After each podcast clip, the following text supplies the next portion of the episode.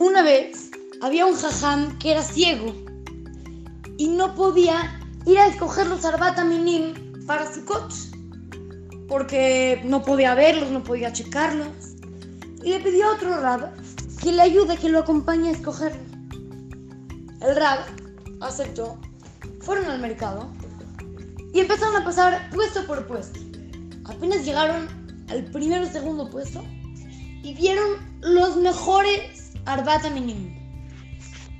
Pero el jajam que podía ver hizo de cuenta como si no había encontrado nada y siguió dando vueltas por todo el mercado durante dos horas para después regresar al primero o segundo puesto y comprar ahí los Arbata Minim para el jajam ciego. Los alumnos le preguntaron, Rab, ¿para qué llevó al jajam ciego a dar toda una vuelta por el mercado? No podía escogerlos al principio y ya, y al final acabó comprándolos.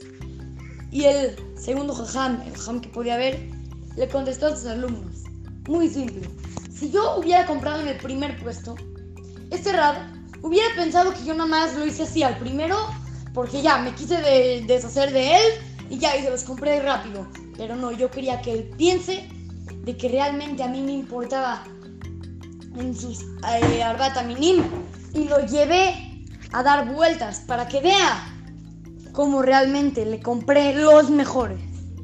Hay que aprender.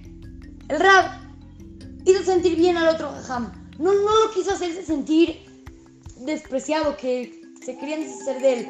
Lo quiso hacer que se sienta bien. Y eso hay que aplicarlo nosotros para hacer sentir cada vez mejor a nuestro compañero durante toda la vida. Así es que lo saluda su querido amigo Simón Romano para Try to Go Kids. Talmud Torah Monte Sinaí.